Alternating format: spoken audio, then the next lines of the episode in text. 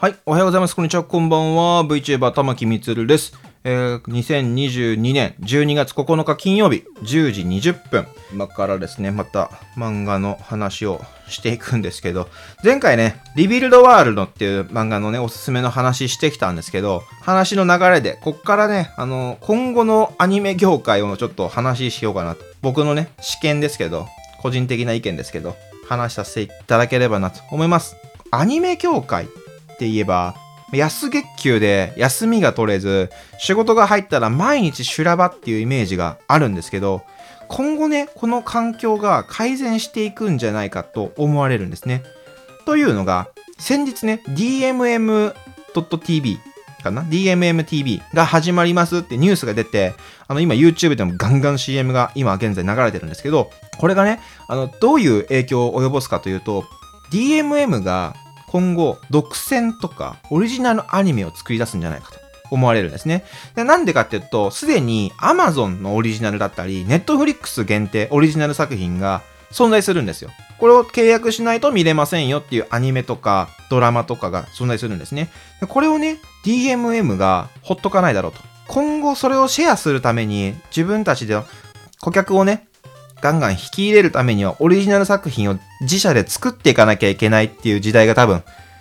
群雄割拠というか、始まるんじゃないかなと。なので、DMM がその独自性を出すとすれば、やっぱり独占公開の作品か、オリジナルの作品を作るんじゃないかなと思われます。近年ですかね、ツタヤがレンタル業界から撤退したニュースがありましたよね。これから結構経ちましたけど、そろそろね、サブスク型に切り替わろうかなと、切り替わりがもう完了していってるんじゃないかなと思われます。っていうのも、ツタヤの、ツタヤディスカスじゃなくて、もう一個のツタヤのレンタルの方ってか、見る方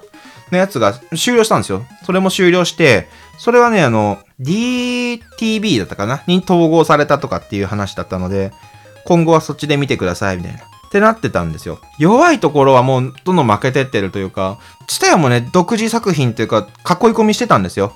でも、それ品種買ってたんですよね、その時は。アメージングスパイダーマンを独占したんですよ、レンタル。その時にすごい品種を買って、まあ、めちゃめちゃ回りましたけど、それも一瞬だったし、結局、その、アメージングスパイダーマン続きなかったし、スパイダーマン結構作品作り直しめっちゃしてますからね。やっぱ2、3年前に僕が Android のテレビ買ったんですよ。でそれ買った時は、ツタやネットフリ、YouTube、Hulu とかが並んでたんですね。そう、Amazon なかったんですけど、ここにね、並んでた、ツタヤ TV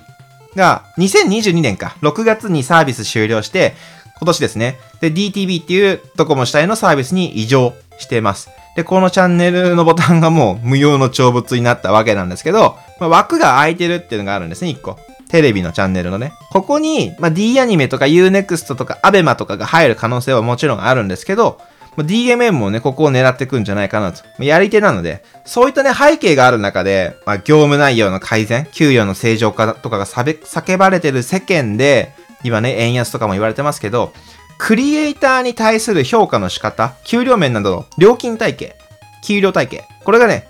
変わってきてると。で、別サービスの中からも生まれてきてるわけで、すずりとか、ファンザとかね。まあ、それこそ DMM ですけど。この流れの中で、アニメ業界、クリエイター業界に仲介業者を挟まずに、あの、映像作品をね、公開する場所からのオファーが直接行くと。で、仲介料を取られない。かからずに制作費用が入っていくわけですから、中抜きされずにいけると。で、そうなると、最初こそ安く買い叩かれるかもしれないんですけど、人気が出たりとか、それでね、目当てで入会者が増えていっていけば、予算が増えてくるんですよ。宣伝になると。で、お金になるって分かれば、次第に対価もね、評価も変わりますから、上がってきますから、今後、Amazon、Netflix とか別のサービスからも、オリジナルの話が来るかもしれないし、そのアニメの会社にね。そしたら、専属で、まあ、アニメ部門として吸収されるとかって話も出るかもしれないですよ。まあ、そういったね、話が出てこないとも限らない。しかも、これが今、日本向けに限った話じゃないと。今現在でいくと。もうこの2002年、2022年現在、少し落ち着いているとはいえ、円安がっていうニュースが出てると思うんですけど、輸出できる技術の一つにアニメーションってあると思うんですよ。ノウハウが今までのがあるから、それ培っててるもの、しかも盗まれても別に痛くないというか、クリエイター依存なところがあるので、むしろ技術はどんどん盗まれて、切磋琢磨して、あの、改善していってほしいなと思います。と、ここまでね、ほんと希望的な観測をしてる部分もあるんですけど、